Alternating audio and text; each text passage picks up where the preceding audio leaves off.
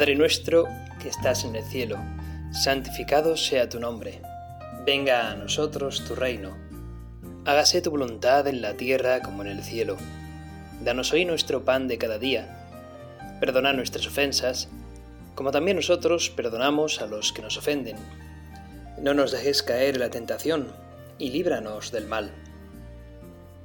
Soy párroco de un pueblo, bueno, en realidad tiene título de ciudad, pero en la práctica es un pueblo que no llega, casi llega a los 5.000 habitantes. Pero es verdad que a pesar de que no sea muy grande, no sé desde qué parte del mundo me escucharéis, si, Latinoamérica o bien en España, pero bueno, mm, en España hay diferentes lugares, eh, se habla de la, de la, España vacía. Y bueno, yo diría que, que mi pueblo no es especialmente grande, ni mucho menos, ¿verdad? No llega a 5.000 habitantes, pero sí que es verdad que tiene historia, ¿eh? Tiene bastante historia. Y es un pueblo de tradiciones. Y en, en ella, en, en esta población, estuvieron durante mucho tiempo las Hijas de la Caridad, que como bien sabéis todos, es una fundación eh, que vino a través de Santa Luisa de Marillac, pero que era una persona, Santa Luisa de Marillac, que mm, se dirigía espiritualmente y era gran amiga de San Vicente de Paul. Por lo tanto, eh, se consideran las Hijas de la Caridad una fundación vicenciana, ¿no? En relación a, San Vicente de Paul.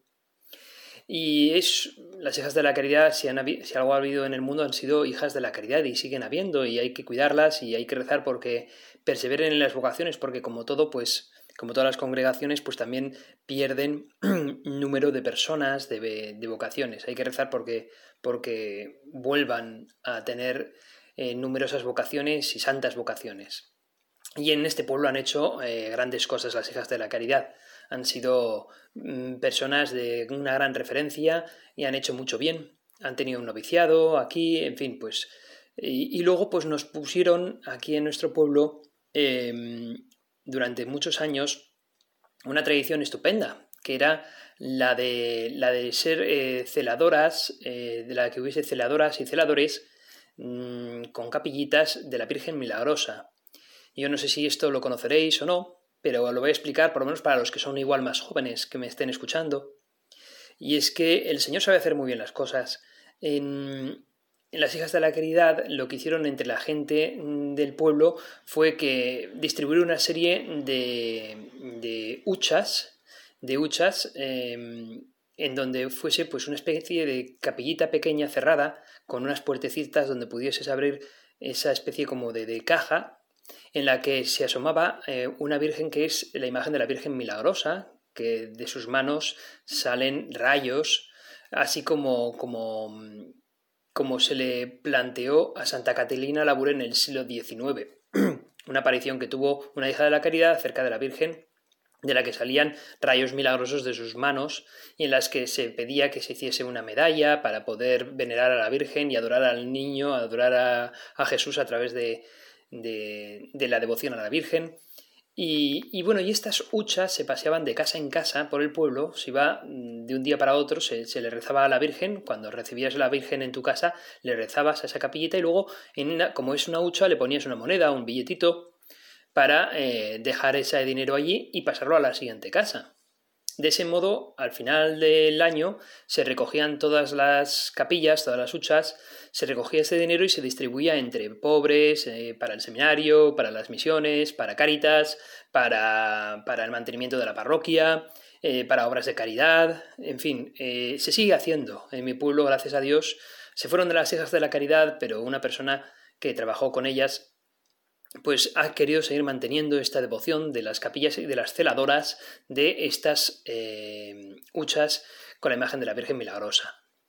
¿Y por qué mencionamos esto? Pues porque, bueno, hoy, sábado, día 27 de noviembre, es el día de la Virgen Milagrosa. Y no queríamos dejar pasar la oportunidad de hacer una meditación para ti, Señor, en el que sobre todo hicimos referencia a tu Madre, a la Virgen María, porque es ella y no otra la que mejor puede conducirnos a ti, Jesús, porque es tu madre, porque es nuestra madre, porque nos las dejaste como madre, y porque a través de ella acudimos a ti, que tú eres Dios. Y ella es un cauce estupendo para acudir a ti, Jesús, fuente de la gracia, capaz de hacernos santos y sobre todo conocedores de ti. Y por eso hemos querido pues atribuir una serie de, de adjetivos que tiene nuestra Madre en el cielo, la Virgen María, con motivo o aprovechando esta fiesta de la Virgen Milagrosa. La Madre de Dios, nuestra Madre, la Virgen María, es una Madre ante todo querida. San Lucas nos relata cómo la palabra de Dios, por medio del ángel Gabriel, es dirigida a una mujer de Nazaret. El nombre de esta mujer era María. Dios dirige a esta israelita un anuncio sorprendente. Alégrate, llena de gracia, el Señor está contigo. La riqueza catequética que contiene este saludo es admirable. El alégrate del ángel a María, plenitud y culmen de todos los anuncios gozosos de todos los profetas, es el pórtico que nos da paso a una cadena interminable a la alegría, que los discípulos de Jesús han recibido a lo largo de dos mil años. En María, el anuncio gozoso de la venida del Salvador alcanza a toda la humanidad. En María se cumplen lo anunciado por los profetas, de forma que al verlo se alegrará vuestro corazón y vuestros huesos florecerán. Así Lucas en este texto de la Anunciación del ángel se nos dice que entrando le dijo, Alégrate llena de gracia, el Señor está contigo. Decir que el ángel entra es vivir en actitud de espera. Juan utiliza este mismo lenguaje para nosotros en el libro del Apocalipsis. Jesús entra en la vida del hombre que le abre la puerta ante su llamada. Así como las puertecitas de esas capillitas se abren para contemplar a la Virgen Milagrosa, también nuestra alma es de algún modo una especie de caja con puertas que podemos dejar abrir, podemos abrir y podemos dejar entrar a quien sea. La cuestión es, ¿le dejas entrar al Señor? Pues Señor, ojalá todos te dejásemos entrar. Y para eso le pedimos a la Virgen María que nos ayude. María, que situó su espera por encima de la duda, tenía suficientemente abiertas las puertas de su corazón para que la palabra entrara de lleno en todo su ser. Es muy oportuno, por tanto, establecer el paso entre el alégrate que recibe María y la exultación que hace María a Dios en el Magnificat. Lo que está proclamando María es que sí es cierto que Dios no se ha olvidado de Israel, que no lo ha abandonado, que lo ha anunciado por los profetas era verdad. María sabe que ha sido llamada para engendrar la luz del mundo. Todas las obras de liberación que con lágrimas suplicaron los profetas, ahora se cristalizan en ella, y también todas las alegrías. Todos nosotros somos destinatarios de ese alégrate con el que Dios saludó a María. En este aspecto, todos somos en definitiva María. Todos somos deudores de su entrañabilidad. Este año el Papa Francisco ha querido que fuese el año de las familias y también de San José, pues vamos a recordar, a recordar también al esposo de la Virgen María, San José, y vamos a pedirle en esta pequeña oración, muéstranos, glorioso patriarca San José, que tu bondad es tan grande como tu poder.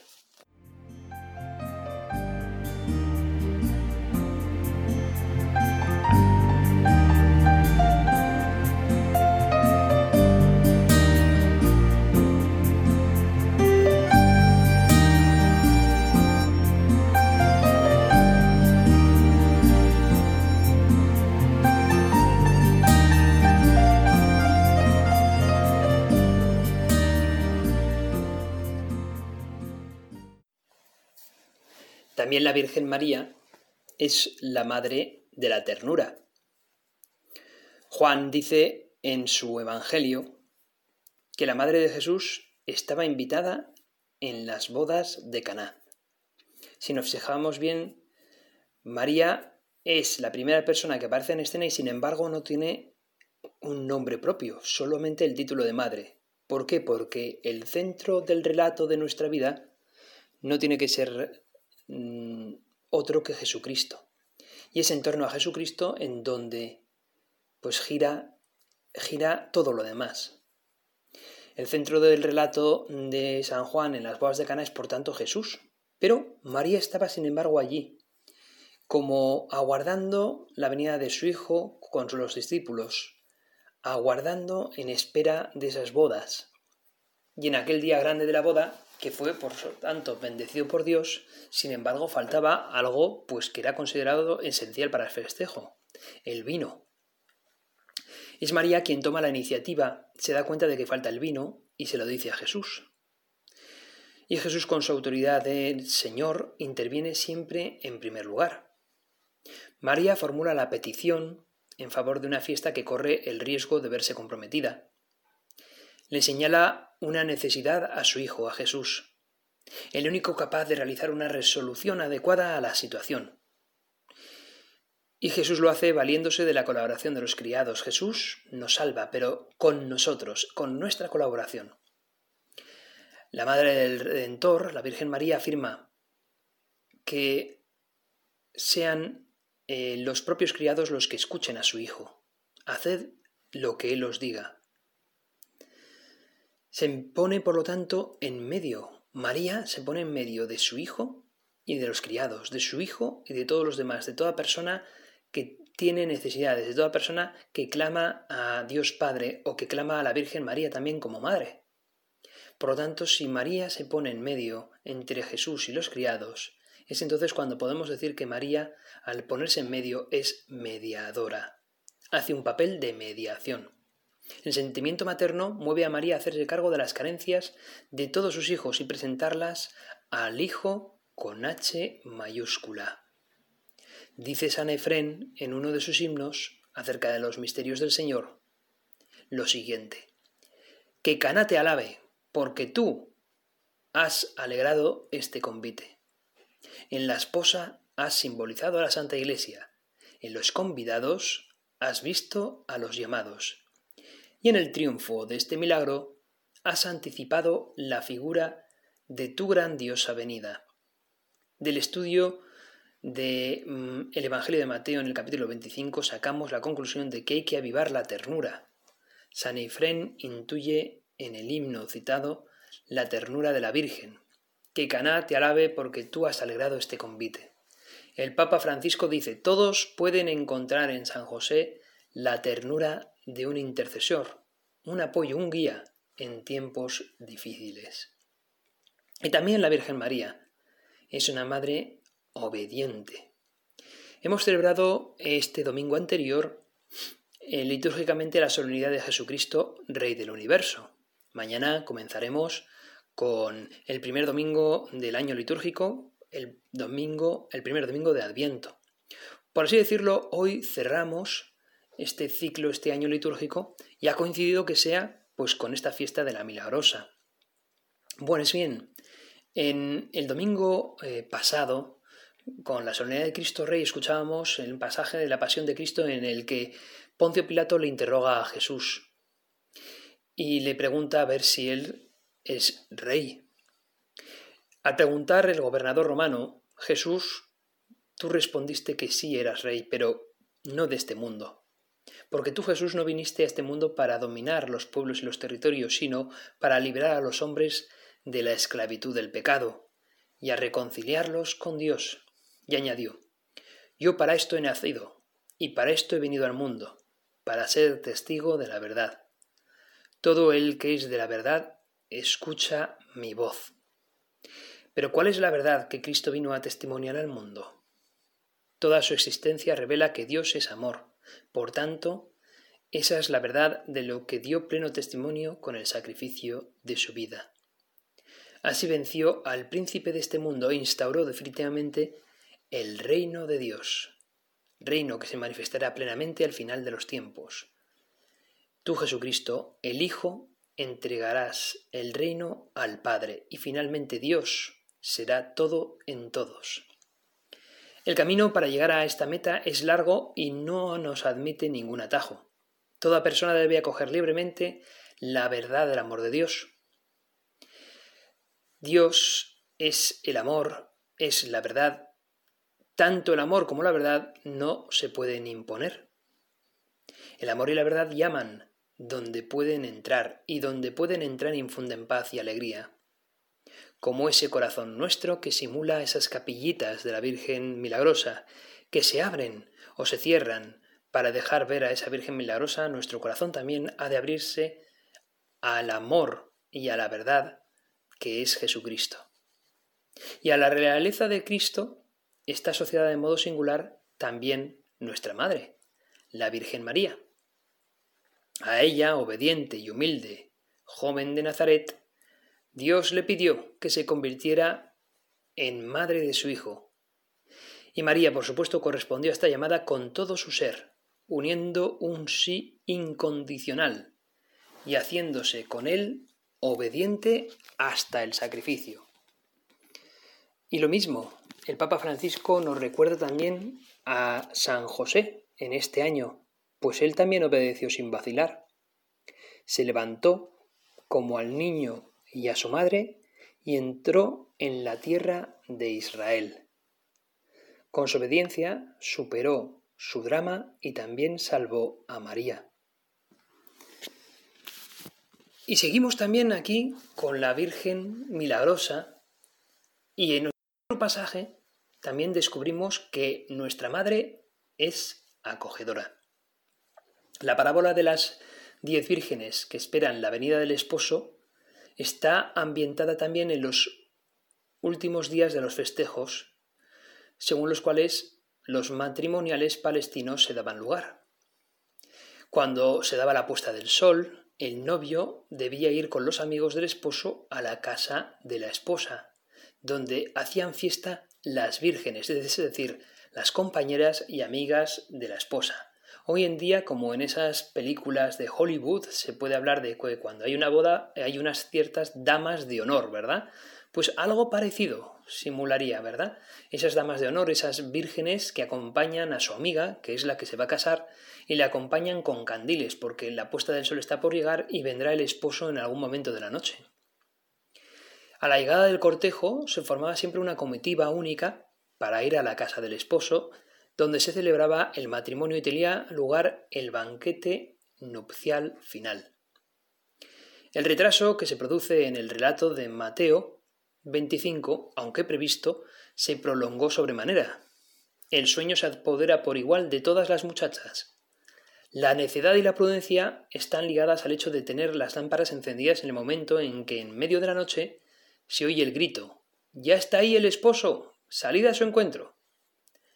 Cada uno debe estar preparado para no encontrar la puerta cerrada. Estemos siempre abiertos a la inminencia de su venida. En consecuencia, todos los discípulos están llamados en todo momento a ser luz del mundo. La parábola nos invita a practicar la vigilancia.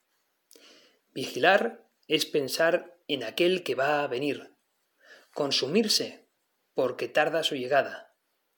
Esta actitud interior de espera está reflejada en el cantar de los cantares. Quien quiera comprar el amor con todas las riquezas de su casa sería despreciable. Sin embargo, se puede volver contagiosa la espera y comunicar a los otros el anhelo y el deseo. El hecho de esperar al esposo es la realidad más importante de nuestra vida. No asistir a esta cita, esa cita de la llegada de Jesucristo, priva de sentido en realidad toda nuestra vida. En los himnos cantados por la Iglesia hay numerosas invocaciones, en las que María es designada puerta del cielo siempre abierta. Salve puerta celeste, Alábente los ángeles. El símbolo de la puerta nos lleva a comprender el amor maternal y el poder de intercesión de María. El Papa Francisco nos dice que la vida espiritual también de José no nos muestra una vida, una vía que explica, sino una vía que acoge. Solo a partir de esta acogida de María y de José, de esta reconciliación, podemos también intuir una historia más grande, un significado más profundo. José no es un hombre que resigna que se resigna pasivamente, es un protagonista, es un valiente, es un fuerte. Lo mismo María, tanto más su Hijo Jesucristo. Y es una llamada que Dios nos está haciendo ahora mismo a nosotros. Tú Dios nos dices, nos preguntas, ¿cómo están las puertas de tu corazón? ¿Estás dispuesto a vigilar, a aspirar, a esperar como esas vírgenes prudentes? ¿O estás más bien tranquilo sin esperar mucho del Señor y por tanto sin darle importancia a Él? Y entonces no has puesto suficiente aceite en tu lámpara porque llegará un momento en que Cristo querrá llamar a tu puerta y tú no estarás ni siquiera dispuesto a escucharle. Vamos a acogerle, vamos a dejar nuestras puertas de corazón preparadas, abiertas, bien engrasadas para poder para que esas bisagras puedan abrirse y cerrarse rápidamente, pues puedan abrirse cuando el esposo Jesucristo así nos llame.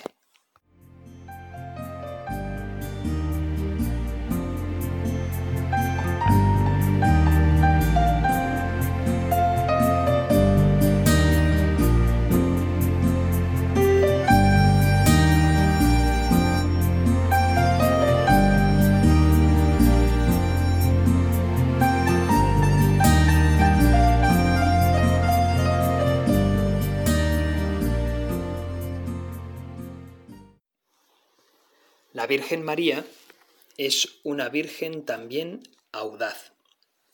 Dice San Ambrosio, uno de los padres latinos de la Iglesia, que si sólo su entrada en casa de Isabel produjo un efecto tan grande que con el saludo de María el niño saltó de gozo en el seno materno y la madre se llenó del Espíritu Santo, en cuanto más valoramos los efectos de la presencia de María durante tanto tiempo? Consideremos la obra de Dios en la Virgen. Lo primero fue la mirada eterna de, de ti, de Dios, sobre María. Luego, tu acción todopoderosa, Señor, hace de la Virgen la verdadera maestra de tu sabiduría, de la sabiduría de, la sabiduría de Dios. Y las raíces de tu acción, Señor, se expresan en dos títulos, que eres poderoso y santo. Tú Dios eres poderoso en tus intervenciones en favor de todo tu pueblo, pero sobre todo eres poderoso en la obra de la nueva creación. Y eres santo, Señor, santo es tu nombre, decimos también en el Padre nuestro, porque se elevan todas las cosas que tú creaste. Jesús dice, he manifestado tu nombre a los hombres. Lo dice en Juan 17. He manifestado tu nombre a los hombres. María engrandeció este nombre tuyo, Señor, ese nombre santo de Dios, y lo exultó profundamente, y ella gozó enormemente en tu santo nombre. Los cristianos hemos sido bautizados en el nombre del Padre y del Hijo y del Espíritu Santo. Hemos sido bautizados en tu nombre, Señor en el nombre de la Santísima Trinidad. Hemos sido también confirmados y por lo tanto hemos sido santificados porque tu Espíritu, el Espíritu Santo, ha entrado de lleno en nuestra alma. Poder y santidad se dan cita para hacer algo muy grande, tu obra, la obra de Dios, realizada en María. Para cosas grandes, la obra más grande de todas, que es la encarnación de tu verbo en el seno de María. La maternidad divina de María. Es algo muy grande, Dios, que tú hayas hecho de la Virgen María una madre de Dios. Después de cantar la mirada y la acción de Dios sobre ella, la Virgen sigue cantando a Dios. Ahora en relación con los hombres. María mira también a Dios, que en el contexto social derriba del trono a los poderosos y exalta a los débiles. Todo esto lo hace María en el Magnificat. Por tanto, el poder puede transformarse en un ídolo ante el cual se postran los hombres. Pero María, siguiendo la senda de los grandes profetas del Antiguo Testamento, anuncia también el cambio de suerte promovido por ti, Señor, porque dice a continuación en el Magnificat, frente a ese poder soberbio de los ricos y poderosos, dice que derriba del trono a los poderosos y enaltece a los débiles. ¿Quiénes son los débiles a los que hace referencia la Virgen María en el Magnificat, Señor? Son los pequeños, los débiles, los pobres. El Señor exaltó al que estaba caído, al humilde, al que es pisado por los demás.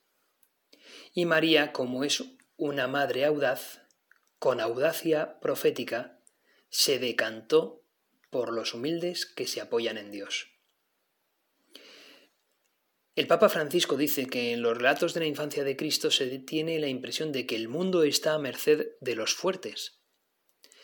Pero Dios siempre encuentra el plan de salvar lo que es importante con la condición de que tengamos la misma valentía que el carpintero de Nazaret. Por lo tanto, Señor, pidámoste a ti, pidamos, vamos a pedirte a ti que nos concedas esa audacia, esa valentía, que se muestra de una manera muy significada en la Virgen María, nuestra Madre. Te lo pedimos para que también nosotros seamos capaces de seguirte a ti, seguir a la verdad y al bien, y por lo tanto pelear contra aquello que vemos mal, contra aquellos eh, interesados poderes que buscan pisotear al prójimo con tal de ganar ellos en soberbia. Pues ayúdanos, Señor, a querer hacer las cosas bien, a poner también justicia, a trabajar por la libertad de los hijos de Dios y a trabajar por el bien, por el amor que tú nos das a los demás. La Virgen María también es una madre solícita. La mujer que alzó su voz para enaltecer a la madre de Jesús, en la que dice, pues, dichosos los pechos y el vientre que te criaron, Jesús de Nazaret, pues también puede recibir por parte de Jesús una respuesta muy elocuente. Dijo Jesús, mejor dichosos los que escuchan la palabra de Dios y la cumplen. En el Magnificat del que hablábamos, el gran canto de la Virgen, encontramos unas palabras también sorprendentes. María dice, desde ahora me felicitarán todas las generaciones. Y aquí efectivamente se cumple, al menos en esa señora que le habla de ese modo a Jesús. La Madre del Señor profetiza las alabanzas marianas de la Iglesia para todo el futuro. La devoción mariana del pueblo de Dios, de nosotros, hasta el fin de los tiempos. Al alabar a María, la Iglesia escucha a la Escritura, y María también, llena del Espíritu Santo, afirma, me felicitarán todas las generaciones. Una auténtica profecía inspirada por el Espíritu Santo. La Iglesia, al venerar a María, responde a ese mandato del Espíritu Santo, a ese deber. Estamos cumpliendo con la Sagrada Escritura y con las profecías cuando te alabamos a ti, Virgen María. La mejor felicitación de Jesús a su madre es la siguiente, dichosos los que escuchan la palabra de Dios y la cumplen. María no solo nos invita a la admiración o felicitación, nos guía y señala el camino de la vida. Nos muestra cómo podemos llegar a ser felices, a encontrar el camino de la felicidad. Escuchemos una vez más las palabras de Isabel, la prima de María. Dichosa la que ha creído. Creer constituye la orientación fundamental de nuestra vida. Decir creo que el Hijo encarnado está entre nosotros orienta mi vida, me impulsa a adherirme a Dios, el salmista, autor del Salmo 119, afirma, Qué dulce me sabe tu palabra, más que la miel a mi boca. Mientras estemos en camino, el amante de la palabra de Dios se nutrirá de un alimento excelente. El manjar que gustó el profeta Jeremías es el plan de la palabra destinado a alimentar nuestra fe. María, Madre solícita, nos invita a la mesa de la palabra para que no desfallezca nuestra fe y se acreciente, nuestra caridad. El Papa Francisco nos hace concluir también esta meditación de nuevo con el esposo de la Virgen María en su año, el año de San José. Y José, que también es protagonista de nuestro relato, en el Evangelio señala que él, José, se levantó, tomó al niño y a su madre e hizo lo que Dios le había mandado. También José queda contagiado por su hijo Jesús y también por, por su propia mujer, la Virgen María. También José es solícito, como lo es la Madre de Dios. Y no hay nadie más solícito que tú, Señor Jesucristo. Por eso, permíteme que como hemos hablado mucho de tu madre, concluya esta meditación, en vez de la colaboración hacia tu madre, con la oración hacia ti, de nuevo con el Padre nuestro. Porque tú nos has señalado a una madre que ante todo es solícita, obediente, audaz, acogedora y tierna. Y nosotros queremos también ser solícitos, obedientes y acogerte a ti, Señor, con nuestra oración. Por eso concluimos con la oración dirigida a tu Padre con la misma oración que tú nos enseñaste. Padre nuestro que estás en el cielo, santificado sea tu nombre, venga a nosotros tu reino, hágase tu voluntad en la tierra como en el cielo. Danos hoy nuestro pan de cada día, perdona nuestras ofensas, como también nosotros perdonamos a los que nos ofenden. No nos dejes caer en la tentación, y líbranos del mal.